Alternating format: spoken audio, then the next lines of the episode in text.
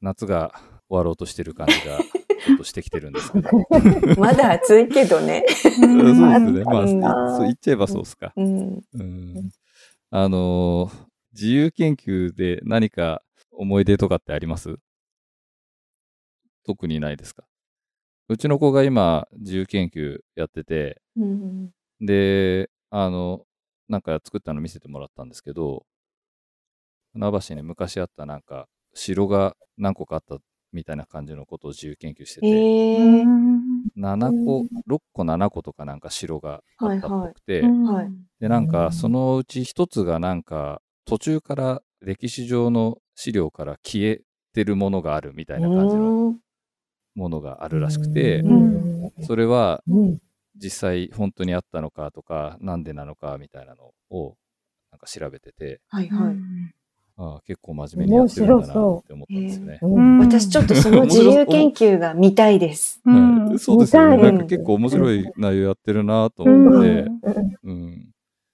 で、うん、多分ね、結論も出てるんですけど、あんま僕がそこまで読み込めてないんですけど、はい。あの、やってる内容は面白いなと思って。なんかうん、ちょいちょい送ってくるんですよ、途中経過を僕にメールとかで。で、ああ、いい、いいと思うよって返してるんですけど、え、その送ってくるっていうのは何？何で送ってくるの？えっ、と、メッセンジャーですね。すごい。あのメッセンジャーで会話するんだ、親子で。そうですね。うん。あの、ただもう僕としかやり取りできないような感じに、あの、カスタマイズした、あうん。の、スマホを持たせてるので、あの、僕と親、あの、妻と親だけやり取りできるような感じにして、うん。まあ、あと、おじいちゃんおばあちゃんとかも連絡取れ、取れるようにはしてますけど、ううん。そんな感じのを持たせてるので、うん。それでなんか、メッセンジャーですんごい長文送ってくるんですえ かわいすごい。うん。いやーでも、それを見てなんか自分も、その、自分がやった自由研究って一つも覚えてないなと思って、ああの、なんか、一生懸命やった記憶とか、ああったりするのかなと思って今聞いてみたんですけど。なるほうん。はい。ー私なんか、あの、はい。い、つも夏休みに入ると割とすぐ親が旅行というか、こう山に連れて行かれることが多かったんですよ。うん山。登山も含めてなんですけど、。その、は滋賀、滋賀高原の方とか、い。はい。なんかそういうところを歩いて、で、ものすごく一生懸命、高山植物のスケッチをした覚えがあります。それが自由研究になってあ、そうそうそう、こういうルートを山を歩くと、こういうところでこういうお花が見れますみたいな形の、なんか、地図みたいな。なのを作ったりとか。へーそれはいいですね。うんでもその頃に気がついちゃったんですよね。山って登ったら降りなきゃいけないんだな、うんみたいな。そうですね。そうえ。歩いたら歩いただけ歩いて戻らなきゃいけないんだなって。うんうんうんうん それは、自由研究にオチとしてついてる感じなんですか？あ、それはついてなかったです。ですよね一応なんか子供心にあんまり言っちゃいけないんだろうなって思ってた。うんうんか私なんか薬草の押し花うを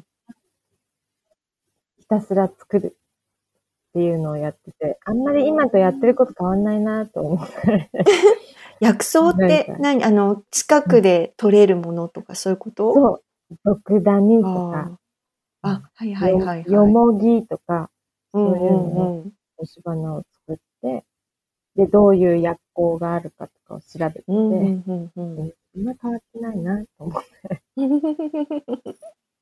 今度はそれを染めに使ってるかどうかっていうところですね。そうそう、変わってないや。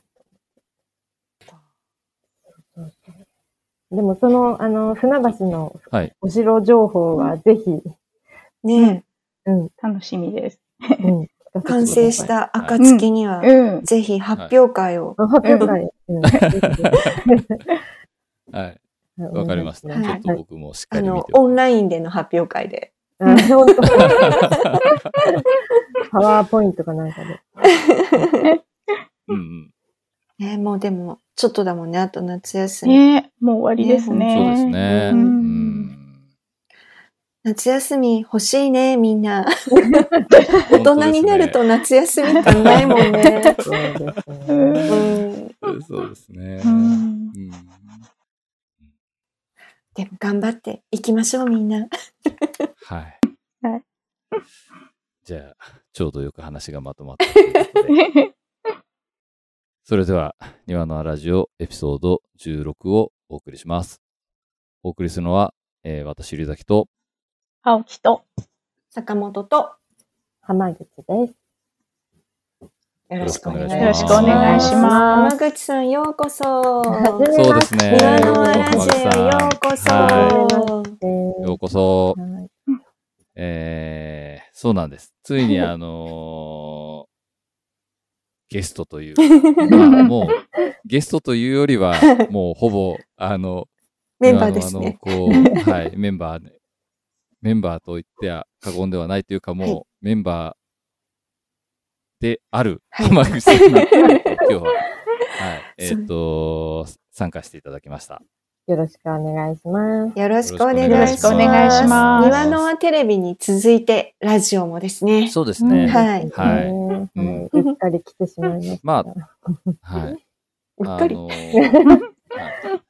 まあ、あんまりね、この庭のラジオの方は、その、誰がうん。何者かっていう説明はこれまでしてこなかったんですけうど。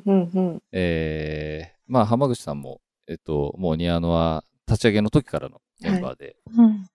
で今は、あのーその庭の輪でグループ展のサークルスをやってるんですけど、それの取材に行った時にインタビューをしていただいたりとか、それを、あの、取りまとめて記事を起こしていただいたりとかっていうのをやっていただいているので、まあ、今回その辺の話をぜひしていただけたらなと思って参加していただいた形になってます。はい。よろしくお願いします。よろしくお願いします。じゃあ、とりあえず、えっ、と、今回は、えー、あ、その前に、うんどうしましょうか。なんかこのラジオいつもうんなんて呼べばいいっていうのを聞いてますけど、うん そうですね聞いた方がいいですかね。そうですね。あんま、ラジオネーム的なね。そうですよね。うんうはい。ん。変な名前を無理やりつけられちゃってるような人もいますけど、は 自分でつけたような人もいますし。そうですね。でもなんか正直、浜口っていう名前は未だにちょっと 振り返れないぐらいな、いい加減にしろっていう年齢なんで、ね、年数なんですけど、浜口になって。はい。なんだなんかちょあっと違和感がうん ある、あるんですけど。へえ。まあなんかあれですよね。あの、ラジオ上ではめぐみんっていうあの名前の設定になってる大村さんも、そんなようなこと言ってましたよね。そうなんか、そう。うんちょっと年数を考えると、ちょっと一緒にするのは申し訳ないんですけど。あーでも大人になってやっぱり、あれですよね。名字が、あの、変わられると、うんそっちのあだ名で呼ばれないですよね、多分。あ、名字を使そんなことないですか？はい。あ、でも私は浜ちゃんとか言われてる時もある。ああ、本当ですか？うん。浜ちゃんいいじゃないですか？浜、浜とか。浜。うん浜やっぱ浜か、浜、うん、浜が定番かなって思ったんですけうど。ん、浜、浜ちゃん言われてる時もあります。あーうんなるほど。はい。じゃあ、浜ちゃんでいいですかね。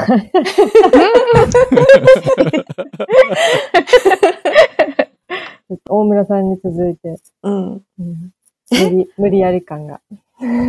いいの？本当にそれでいいの？え、でもほら、ね、そんなに、あの、うん。た、たまにしか、ね、きっとこれで最初で最後かもしれないから、何でも。全然、あの、レギュラーでもいいぐらいな。はい。何でも OK です。まあ、とりあえず、うっすら浜ちゃん。はいうっすら、うっすら浜ちゃん。うっすら。はいはい。異議申し立てがあれば途中で言っていただいても構わないですけど。了解です。はい。じゃあ、今回は、えっ、と、エピソードを続けて撮ってる状態なので、いつも一番最初にやってる作り手のそれからというコーナー、えー作り手からいただいたあの、展示会の情報を紹介するコーナーはお休みです。はい。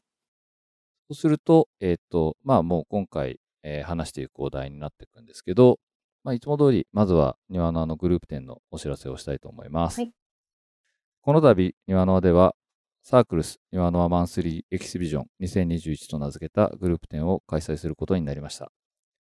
2021年5月から11月までの間、庭の輪アートクラフトフェア千葉2021に参加予定だった作り手の皆様をグループに分け、毎月1回千葉県内のギャラリーなどを会場として行っています。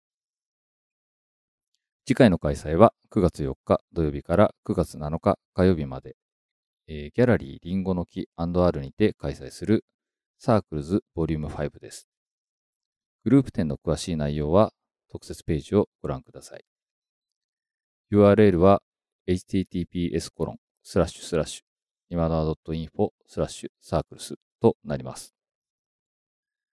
続いて、ご来場に関してのお知らせです。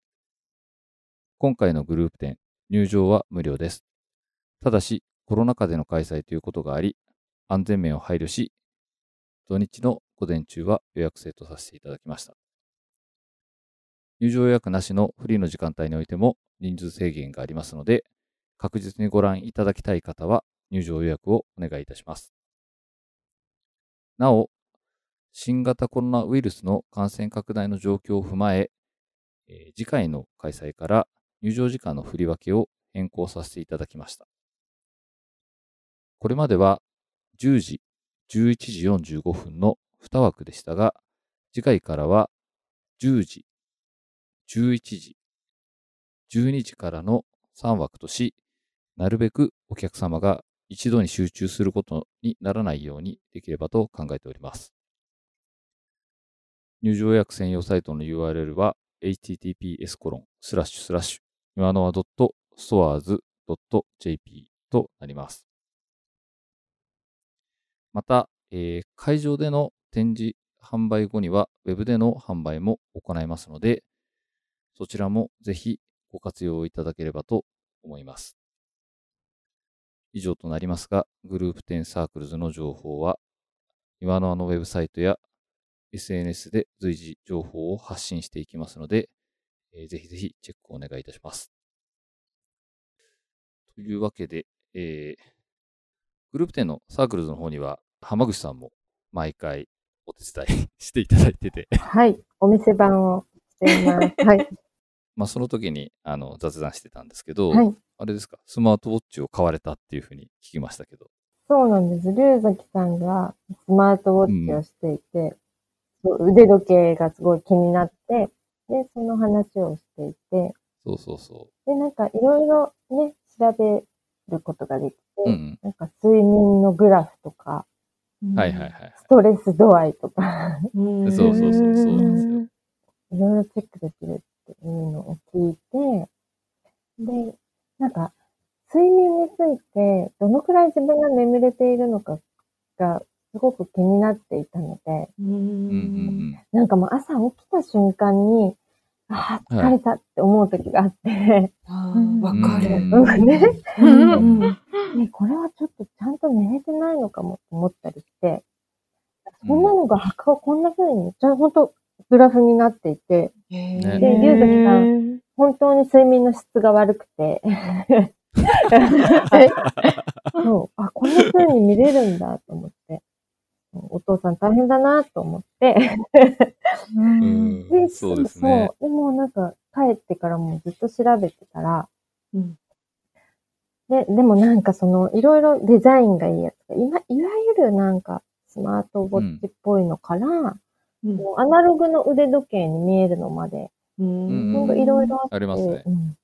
でなんか、私はアナログに見える普通のをもしつけるとしたら、そういうのがつけるかなとか、いろいろ調べて、でもやっぱりつけないなと思って、ななんか、寝るときに腕時計つけてるのはちょっとなと思って、なだんだん後ろ向きになっていたら、うちはいの夫の方がすごい、なんかずーっと調べていて、うん、結局、夫が買い、私はなんか何何番かこう借りて、今日はちょっとつけて寝てみようっていうのを調べる程度で、いい、いいやと思って。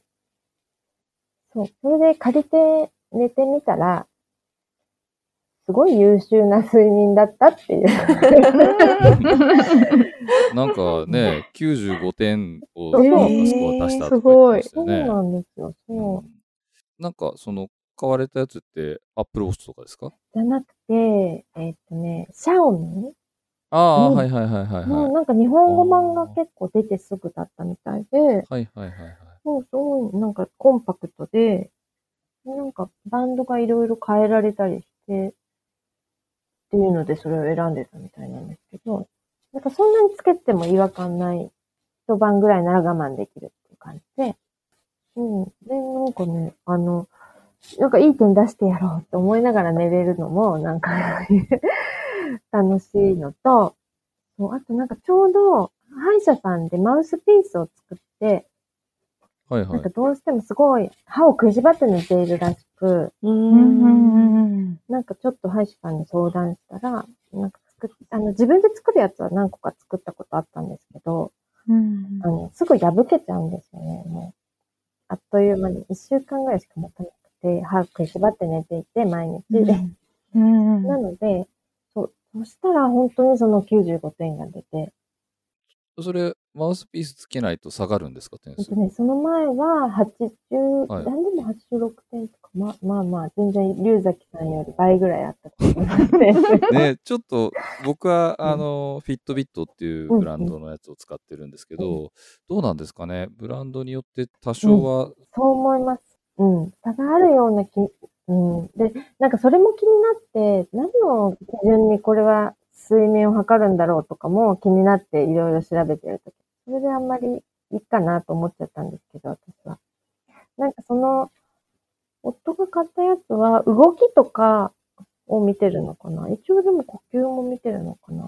うん、呼吸は多分見てると思いますよ。呼吸の、あの、値も、あの、グラフで出てきますし、あと心拍数も見てるじゃないですか。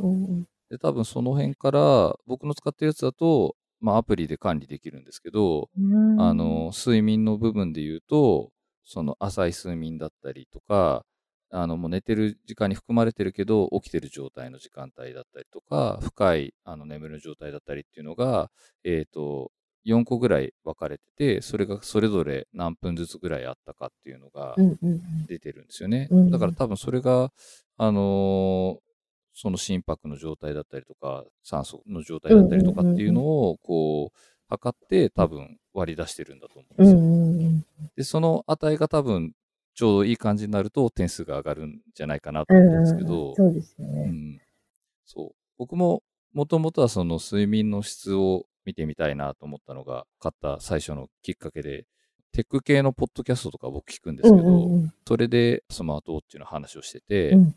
で、その睡眠の測ってるんだよね、みたいな話をして、うんで、なんか点数を上げるには、なんかコーヒーを飲まないようにしたら上がったよとか、うん。なんか、お酒もダメだよね、みたいな話うんをしてて、コーヒーは、あの、その睡眠を測るようになってからは、コーヒー飲むとやっぱ点数が下がるから、うんなんか朝なるべく早い時間帯に一杯だけ飲むように変えたとか、うんそうすると点数が上がんだよ、みたいな話をしてて、うん、あ、そうなんだと思思って興味持ったりしたのがきっかけなんですけど、うん。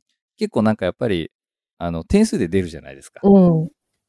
あれがいいですよね、なんか。そうそうそう。なんかでも私もそれで、いろいろ睡眠に,、について調べたせいか、今はもう枕の広告ばっかり出てきます。インスタにあるあるですね。そうへーあるあるですね。うん、いろいろなんか、あの枕の広告ばっかりになります。うんそううん、拾われてますね、いろいろ。うん、私の検索を、はい、いろいろ拾われてる。うん、次はだから枕かな、と思ってうます。んうん測るよりも質を上げるものを直接買おうと思って。そうですね。僕もちょっと睡眠の質を高めそうですね、そうですね。ちょっと、あの、枕あたりを次は。はい。うんうん。なんか、結構、このうん。コロナ禍で家での、こう、インターネット市場みたいなのが注目されてるんですけど、なんか、ガジェットとか買ったりしたものあります？ああ、なんか、あらゆる部屋の、あの、Wi-Fi の飛んでる状況を、なんか計測して、弱いところを補う中継機は買いました。部屋によって違って、うん、うん、なるねって言って。うんそんなのあるんですね。そう、なんかね、上京するやつ。なんかちょっと適当なこと言ってるかななんかそういうことだったと思うんですけど。いやいやいや、うん、中継機ありますよね、確かに。うん。うん。僕はあの、少し前に、あの、骨伝導の、あの、イヤホンを買ったんですよ。うんうん。どうですか？耳の上に引っ掛けるような感じでつけて、うんうんうん。それでなんか音が聞こえてくるってやつなんですけど、だから耳の穴が塞がれないんで、うんうんうん。あのーふ塞がれない状態にできるうん。ので、まあちょっと買ってみたんですよね。なんか、あれですよね。自転車とか乗ってる人、そういうのにしてほしいですよね、みんな。うんああ、そうですね。ほんと心配。うん。うん。まあ本当は自転車だってダメですよね。そう、本当はね。でも本当にもう聞こえない状態で乗ってる人とか見てると、とても心配になっちゃう。うんですよね、うんなんか今だって、ほら、ノイズキャンセリングとか結うん構性能いいやつあるから、うん 危ないっすよね、それとかで危ない乗ってたら。うん。うん。骨伝導うん。はいいのかな？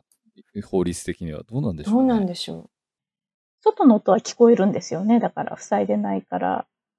聞こえます？外の音は聞こえます。ううんん。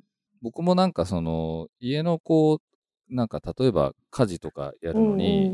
あの、その辺にこう、子供がいる状態でや、うんやるんですよ。で、うん子供が例えばなんか YouTube とか見てる状態で、こう、ちょっと子供を気にかけながら、うん あの、ポッドキャストとか聞けたらなと思って。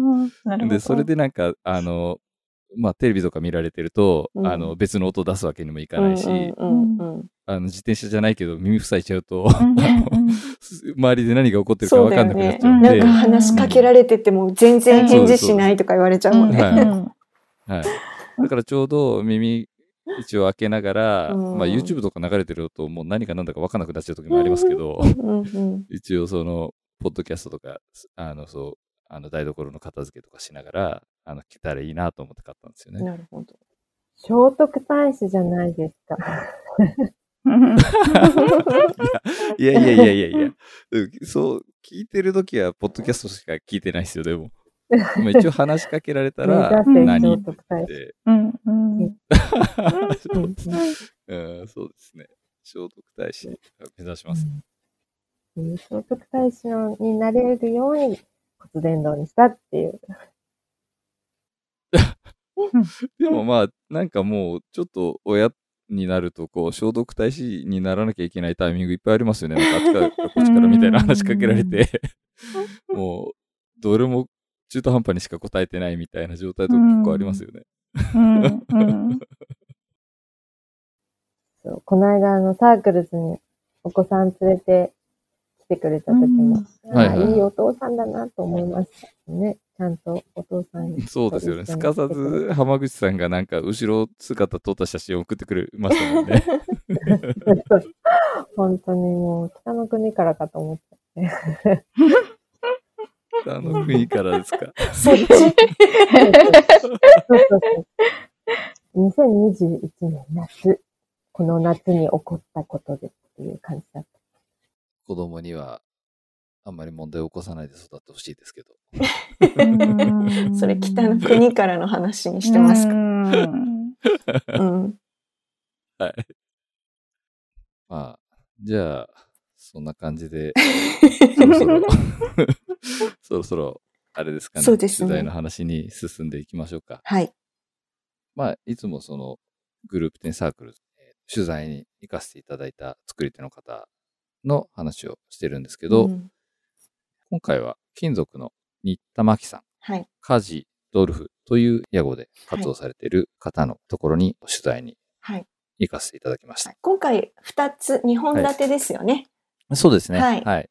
えっ、と、新田さんと、でもう一つは、アクセサリーの古橋美智子さん、M シルバーという屋号で活動されている方のところに取材に行ってます。すごい今回、本当一番最初に行った方と、昨日行った方くらいな、本当にそうですねはい、すごい、最新と、ね、一番最初みたいな うん。組み合わせですね。そう。新田さんはね、結構、あの、取材に伺ったのは前のはことなんですよね。そうなんですよね。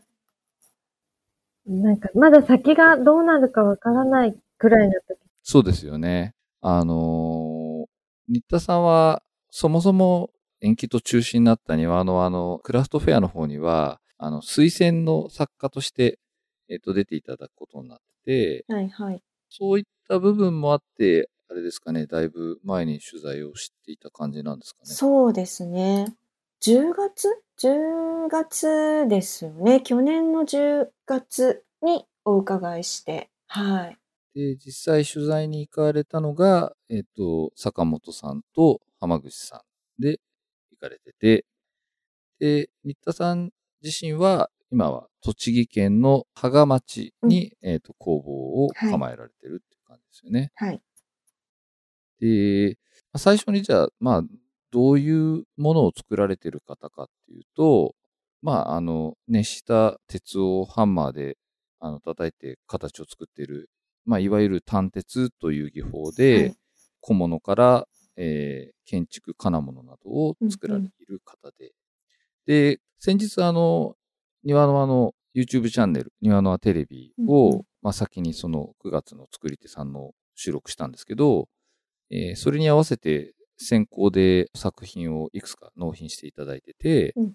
それらを拝見させていただいた感じだと、今回のニアのあのグループ展の方には、えー食台だったり、はいあとはフックや、えー鍋敷き、あと食器立てなどの他に、陶器の、えー作家の方と、まあ、コラボレートして、えー銅と鉄を組み合わせた、あの、取っ手だったり、ケーキスタンドなどを、の作品を、えーご用意していただけるっていうことになってる。はい。形ですよね。はい。どうですかね？実際、えっ、と、作品とか見られて、どんな感じの印象を受けたとかってありますか？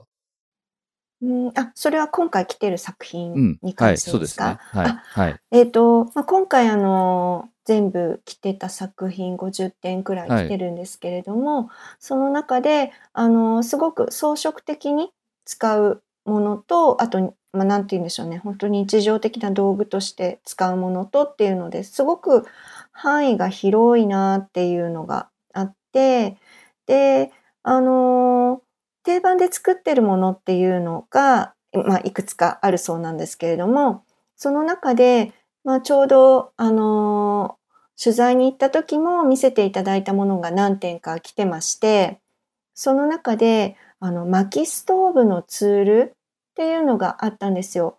で、それは、あの、まあ、よく薪ストーブの中のこう灰をかき出したりとか、あとは、こう薪を挟んでこういくべたりとか移動させたりとかっていう時に使うハサミであったりとか、そういうものもあったんですけれども、あの、これ本当に、あの、現地にお伺いした時も、それと同じものを見せていただいていて、で、まあ、それ作り始めたきっかけっていうのもお聞きしたんですけれど、はい。あの最初はね、こう、オーダー、まあ、こう、オーダーでいろんなものを作ることが多いそうなんですが、その中で薪ストーブのツールを作ってほしいということで、まあ、こういう形のものが欲しいというので、見本みたいなものがあって、で、作り始めて、当初はね、自分もこう、薪ストーブとか使ってなかったので、あの、使い方がどうなんだろうと思いながら、最初はこう、作っていった中で、やっぱり自分でこう、使う、あの薪ストーブを実際に使うような生活になって、どんどんそれを改良を重ねてきて、今一番使いやすい形のものができてるっていうようなお話を伺ったんですね。なので、ちょっとなんかそういう道具とかも、なんかこう試行錯誤を加えながら作ってるっていうのはすごいいいなと思ったのと、あとは、その、やっぱりあの、お家の中で自分がこういうものが欲しいっていうことがあって作っていってるものっていうものが、あの、例えばフックであったりとか、あとは鍋敷だったり、その鍋敷も、あの、すごくがっちりとして、ちょっとお鍋火にかけてたけど、ちょっと置いておきたいっていう時に、あの、しっかりして、こう、動いたりひっくり返ったりしないようなものにしてるとか、そういうのを見て、あ、なんかすごく、鉄って生活の中にこうやって入っていくもんなんだなっていうのは、なんとなく触ったり見たりして思いましたね。うん。浜口さんもね、実際に見させていただいた時に、ストーブのツールとか見ましたよね。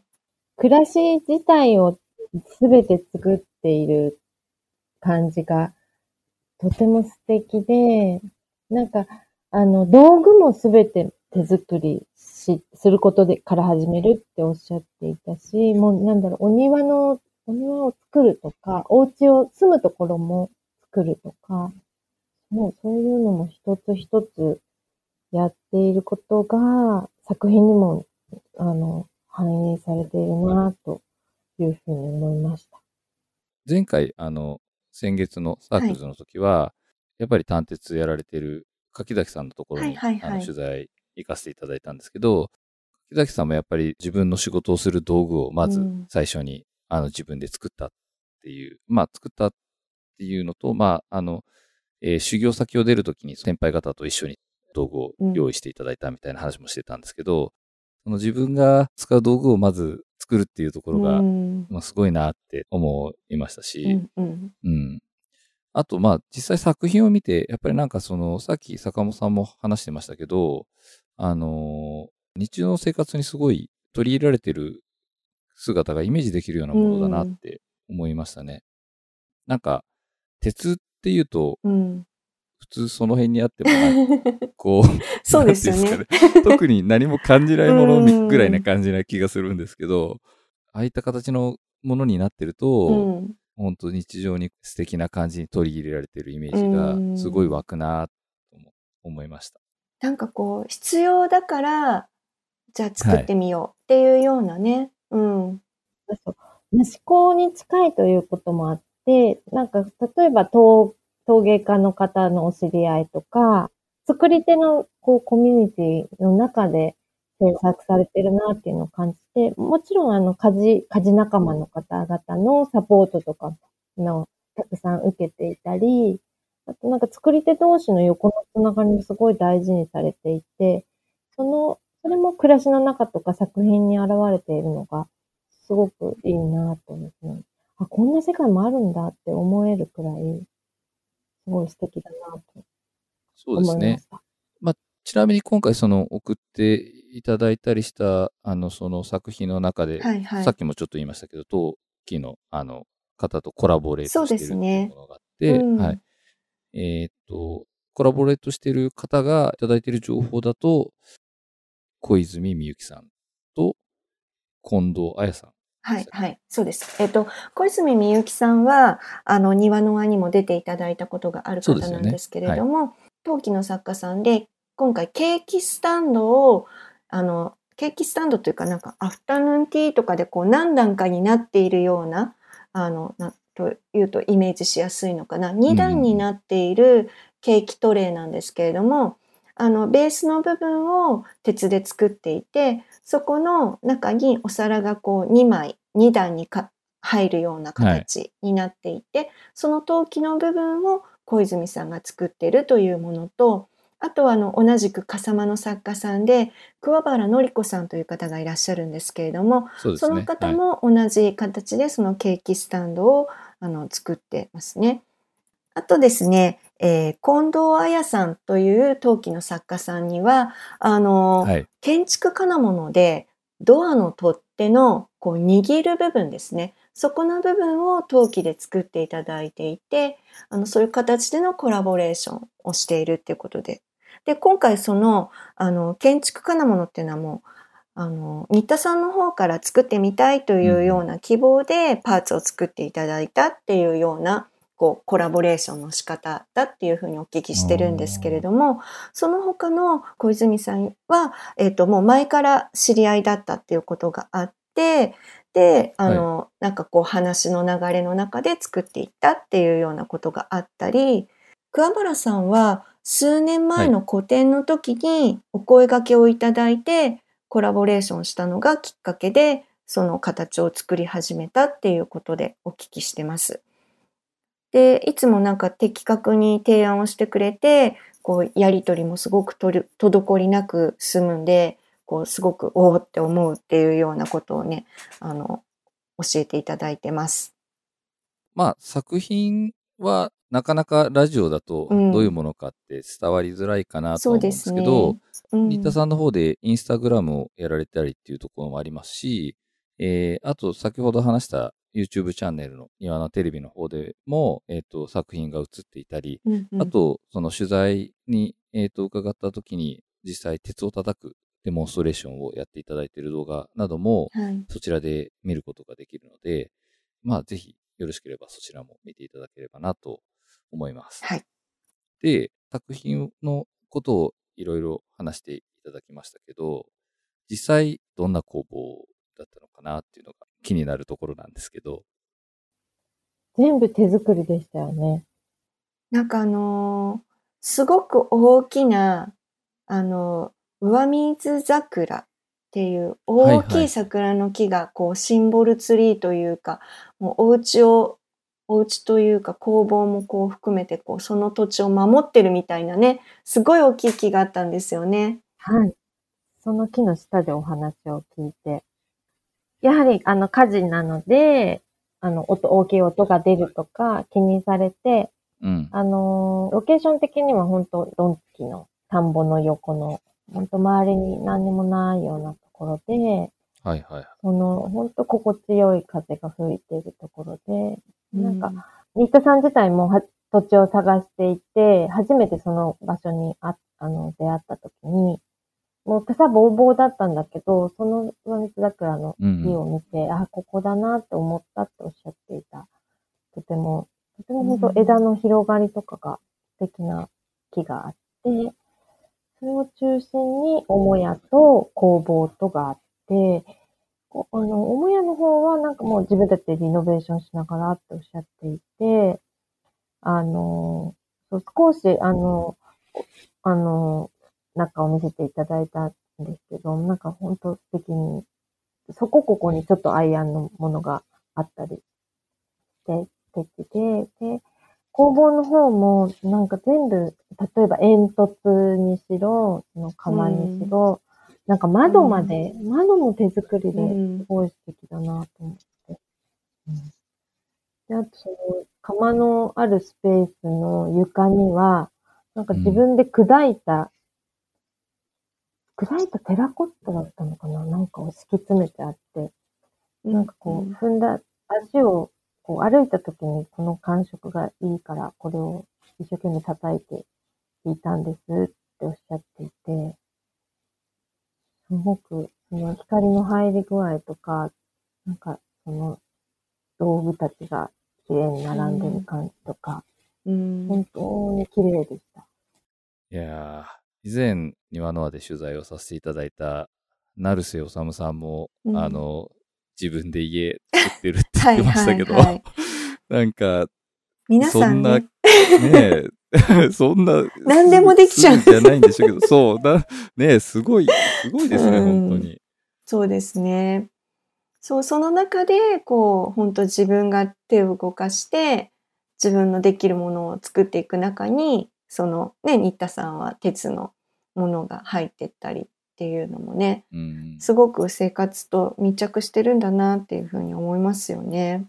うん。必要だから作れるって本当すごいことですよね。うんすごいですようね。ん。そう、ね、草、浜口さんが今草、えー浜口さんって言ってじゃなかったな。浜ちゃん。浜ちゃん。浜ちゃんが言ってましたけど、草ぼうぼうだったって言ってましたけど、うんなんか確かにその、ニワナの YouTube の収録、僕、横でじーっと見てたんですけど、なんかすごい開拓してるみたいな話をしてましたよね、なんか。敷地がすごく広いんですよね。それで本当になんか、あのー全部下草を買って、こう木も、あの伐採したりとかして手入れをして、で、すごく奥の、こっちの方までそうなんですよって言って連れてっていただいた奥の方もね、なんかちょっと秘密基地ができそうなような空間があったりして、こう、ここでき今度はちゃんと綺麗にしてキャンプをしたいとか言って、お家とここからの距離でもキャンプするんだっていう、なんかでもそういうことがこう全て生活をね、楽しんでるんだなっていうのは思いましたね。うん。とね、そういう環境から作品の方にね、あのーかかってる影響っていうのもあるでしょうしね。うん。そういう中からやっぱりこういうものを作ってみようみたいなのもきっと湧いてくるんじゃないかなっていうような気もしますしね。なんかその、野号がね、あの、ドルフ？だっけ？えっ、と、村っていう意味で、まあ、昔、村に必ず一軒はあった、その村の鍛冶屋っていうものをイメージして、はい。こう、いろんなものを作っていくっていうようなことを自分の中でこうイメージしてるっていうようなお話も伺ってるんですけど、なんかね、はい。その、それこそその村の鍛冶屋こそ生活になくてはならなかったものじゃないですか、もともと。はい。うん、だそうでからすよね。本当にその考え方がその作ってるものにも全部こうある出てきてるのかなっていうふうにすごく感じますよね。ううんん、そうですね。それの話はそう、テレビで、うんあの、ぜひ見てほしいですものすごいえうん印象に僕も残ってます。まあ、あと印象に、テレビの話を盗み聞きしてて印象に残ってた部分で言うと、はい。無機質な鉄を叩くことによってうん温かみが出てくるんですよね、うんみたいなことをインタビューで語られてて、それもすごい僕個人的には印象に残ったフレーズでしたね。そうですよね。なんか鉄ってね、本当に、なんというか、平たい板だったりとか、ただのうんうんうん棒みたいな状態のものだったりとか、そこからね、熱して叩いて、で、周りにこう、つるんとしてたものが少しずつ表情が出てきてっていうようなね、制作の工程を見てると、ああ、なんか何かが吹き込まれているんだなっていうか、うんそういう感じはしますよね。あのー、そう、新田さんが叩いている姿は、うん本当になんか音も含め、うん。あのー、印象に残っていて、うん。な、なんでしょうね。本当良かったですよね、あれ。うん。あの、うん。ハンマー重いんですよ、本当に。私たちも持たせてもらったんですけど、重重っみたいな感じだったんですけど、新田さんまたね、すごいスレンダーな細い方なのに、ものすごいこう、それをこう、リズミカルに、うん。小気味いいリズムで叩いていくんですよね。狙った場所にね、ちゃんとうん。狙ったそのじ時間内に暖かいうちにちゃんとやらなければいけない。うん。すごいですよね。本当にもうなんかあの、作品実際見て、うんあの、フック、S 字のフックとか、はいはいはい。うん。もう一番端がこう、しっかりくるんと巻き込むような感じなんですけど、うん。これ叩いてこんな風にできんだっていう風に、うんもう、うん作品を見る分には思っちゃいますけどね。うん本当です。うん、本当ぜひ見ていただきたいって。思いますよね。ねうん。私もあのテレビで見てて、素手でやってるんだって思って、でこう、ああの、ーフェイスガード的なのも何もつけないんだってちょっと、あの、びっくりしました。なんかこう、火の粉が飛んできたりとかないのかなってちょっと思思ったりしてはい。見てました。でも確かにね、あの、撮影をさせていただいてたんですけれど、どの辺の距離で撮っていいのかが飛びますよって 確かに言われたんですよ。絶対飛びますよね。うん。それで、まあ、ある程度離れたところからカメラを構えさせてもらって、撮影をさせてもらったんですけど、うん。彼女自身はね、確かに、あの、青木さんが言うように、あの、素手でしたね、その時。ねはいか。っこいいですよね。あの、うんすごいかっこいい使い込まれた革のエプロンをされていて、うん。それがまた、ねうん、味のあるエプロンでしたね。それも、あの、自分で作られてるみたいなことをおっしゃってますよね。じゃあ、まあ、ちょっとしたプチ情報として、ニタさんのお話は締め、締めになるかなと思うんですけど、最後にちょっとしたプチ情報を喋らせてもらうと、去年、庭の輪が延期になったタイミングで、庭の輪テレビっていう YouTube の、あの、生配信をやったんですけど、うんその時に、あの、庭野に出展していただける予定だった作り手の方から、うんえっと、動画を送ってもらっはいて、はい。流させていただいたんですけど、そこに、あの、新田さんも、えー動画を送っていただいてて、うんうん。で、今回、その、先ほど話してた、えっ、と、庭のあの、その取材に行った時とは別で、また、あの、鉄を叩くデモンストレーションの動画を送っていただいてるんですけど、はい。あの、まあ、ここまで話して結構、本当どうでもいい話を今から言うんですけど、あのその動画の、えっ、と、最初、新田さんが、あの、自分の自己紹介みたいなのをするんですけど、うん。途中でおかしくなったのか、自分でプッて吹いてるところがあって、そこが、うんえーちょっと個人的にツボでしたっていう話ですすいません。いえいえくだらない話いで。いえいえ。あの、新田さん、すごいチャーミングな人なんで。いや、ほんとそれすっごいチャーミングですようん。あの、なんか自分でプッとか吹い吹いちゃってるのが、あの、すごいいいなと思いましかわいい。た。なので、はい。ぜひそちらも概要欄にリンクを貼っておくので、ご覧ください。あの、はい。見て、見てください。じゃあ、そろそろ、えっ、と、次の取材の件に話を進めたいなと思うんですけど、先ほど少し紹介させていただきましたけど、アクセサリーの古橋美智子さん、M シルバーという屋号で活動されている方のところに、えー取材に行ってきました。で、取材に行かれたのが、えっと、浜口さんと、はい。青木さんと、あと、河合さんと、美穂さんですはい。美穂さんです。はい。じゃあ、まあちょっと古橋さんのご紹介をできたらなと思うんですけど、古橋さんは千葉市の稲毛にアトリエを構えられていて、銀粘土でアクセサリーを作ってえーいらっしゃいます。で、まあ、庭の輪にお送りいただいた資料には、季節の植物などを装身具にしたものや、えー私の好きな日常のモチーフを形にした銀粘土らしさを感じていただけるものをお持ちできたらというふうに書いていただいています。先ほどあの話したその先に、えっと、納品していただいているものでは、指輪だったり、ピアスだったり、とイヤーカフと、えーブレスレットなどのアクセサリーなどを、えっと、ご用意していただける感じですかね、今回のグループ展では。あとはあれですかね、お教室とかもされてるんですかね？そうなんです。そこのアトリエもお教室になっていて、うんうん。はいなんかそう、ちょっと、あの、事前にホームページとか拝見させていただいたら、こう、先生の資格みたいなのが何個か書いてあったりとかで、うんうんあすごい方なのかってちょっと思ったんですけど、う んえー、作品の感じってどういうものっていうふうに説明するとわかりやすいんですかね？はい。あの、実際に少しだけ、あの、作業してるところのデモンストレーションをしていただいて拝見したんですけど、はい。例えば、えーミントの葉っぱのピピアスがあるとします。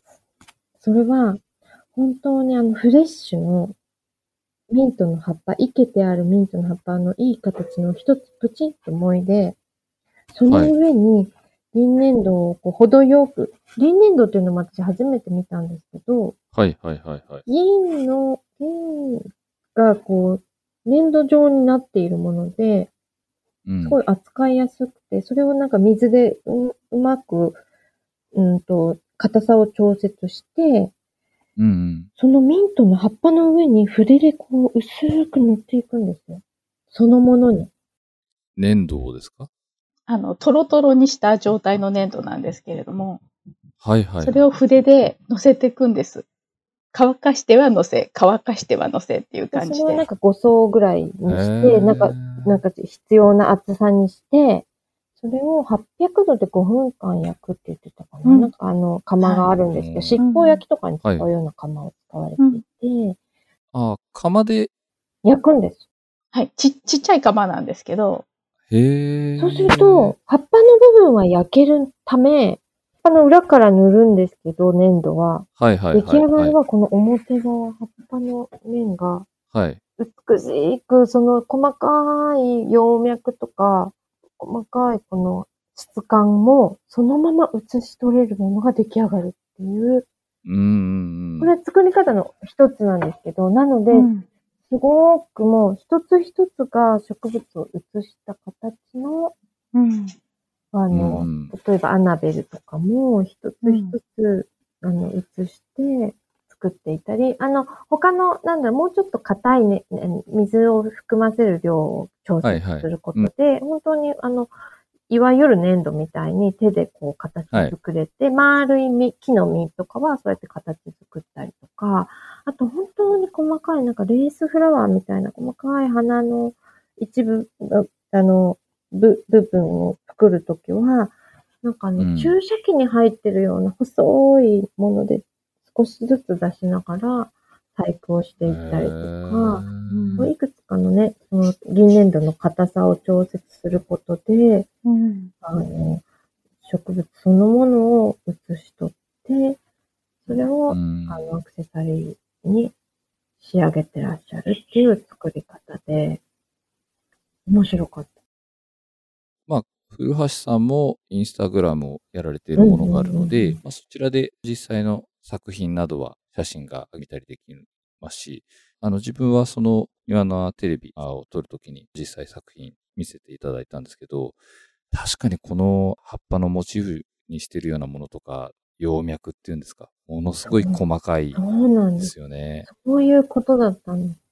もともとドライフラワーとかがお好きで、なんか古いアンティークのものとかも好きで、いはいドライフラワーも好きで、ドライフラワーのリースなんかを、あの、ちょっと作っていって、なんかアクセサリーと一緒に売って、販売もされていた時時期もあったそうなんですけど、はいはい。なので、もともと多分植物に対する、その、目がとても細やかで、あ、これが好きだなとか、これが綺麗だなって見えるのが、あの、そういう目で植物に接してらしてるので、あの、それをギュッとこう時間を閉じ込めるみたいにしてアクセサリーにできるんだなと思ったんですけど、あ例えばなんかイヤーカフなんか、えっと、うん。の葉っぱも、えっと、うんセージの葉っぱのミヤカフだったかな？それも、うんあと大きく、セージの葉っぱ成長しすぎちゃうと、ちょっと大きくなってしまうので、まだ小さいうちの葉っぱをなるべくいい、いい頃合いのを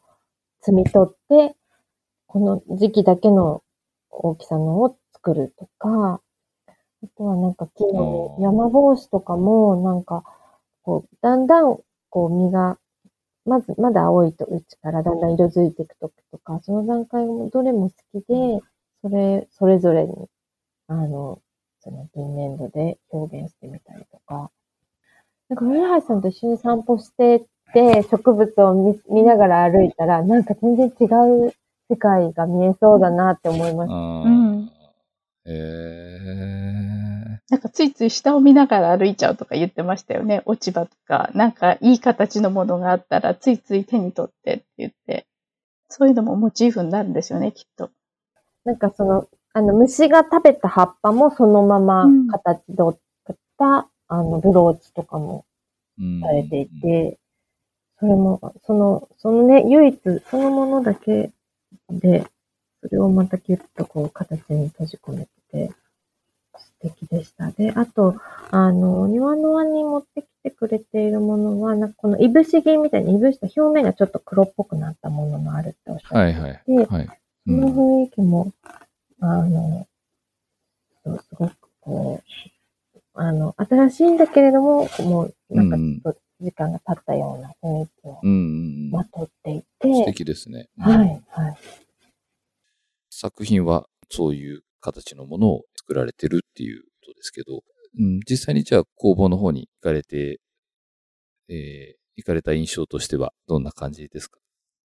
そうなんかあのー、稲毛駅からもう歩いてすぐぐらいなところで、えー、あの、そう便利な場所なんですけど、1階が、量り売りの大学芋屋さんの あの、あ、そうなんですか。レトロな建物の2階で、もうでも入ったら途端に、あの、本当古道具がお好きで、アンティークのものがお好きうんで、なんか、あの、重機がすべて、あの、本当いい、いい感じに、こう、一貫の立ったものたちを素敵に並べているので、うん。うん、あの、こう、なんかか、通われる生徒さんたちも多分そういうのをね、お好きで集まっていて、なんか多分ここに来るだけではいワクワクする感じなんだろうな、というふうに思いました。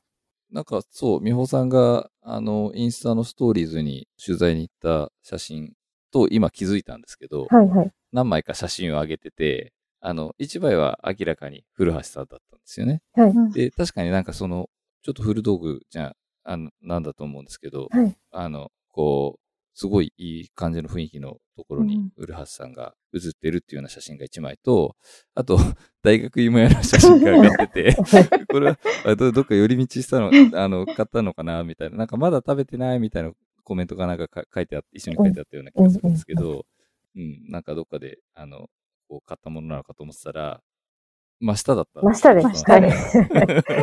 そうなんはい。えー、そうなんですね。ギリギリ、河合さんだけ変えたんです。え、すどうどういうことですか？売り切れってことですか？そうなんです。売り切れちゃってます。へー。うん大学芋とスイートポテト持ってたかな？スイートポテトはもう売り切れていて、うん。うん。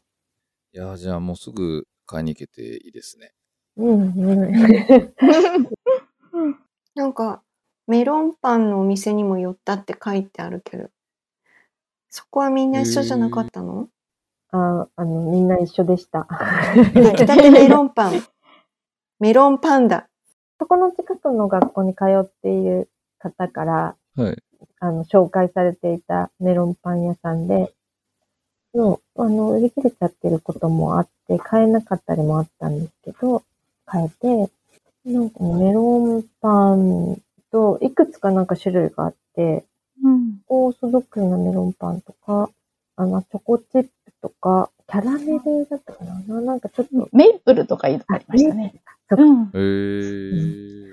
そこもちょっと、なんか昭和の香りのする感じの、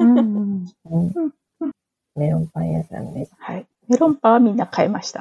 買いましたね。はいうん。なんていうお店なんですか？メロンパンダって書いてあメロンパンダ。る。うん。なか。なか、なかなかパンチのある名前ですね。ふにゃっとしてるけどパンチはあります。そうですね。うん。はい。うん。どうでしたお味の方は。美味しかったです。私はメープルとチョコチップを買ったん。ですけど、はい。あの、中にちょっとメープルの、あの、クリームっぽいのが入ってて、美味しかったです。ああ。はい。へえ、それは美味しそうですね。はい。あちなみに、あの、大学芋屋さんの名前も、あの、大学芋屋さんの名前は天芋でいいのかな？あの、うん。天、天の川の天に、うん芋がひらがなの天芋さんそうです。ですね。はい。はい浅草天芋って書いてありますね。そうなんですね。ねうんまあちょっと話を古橋さんの方にはい。戻すとすると、はい。はい。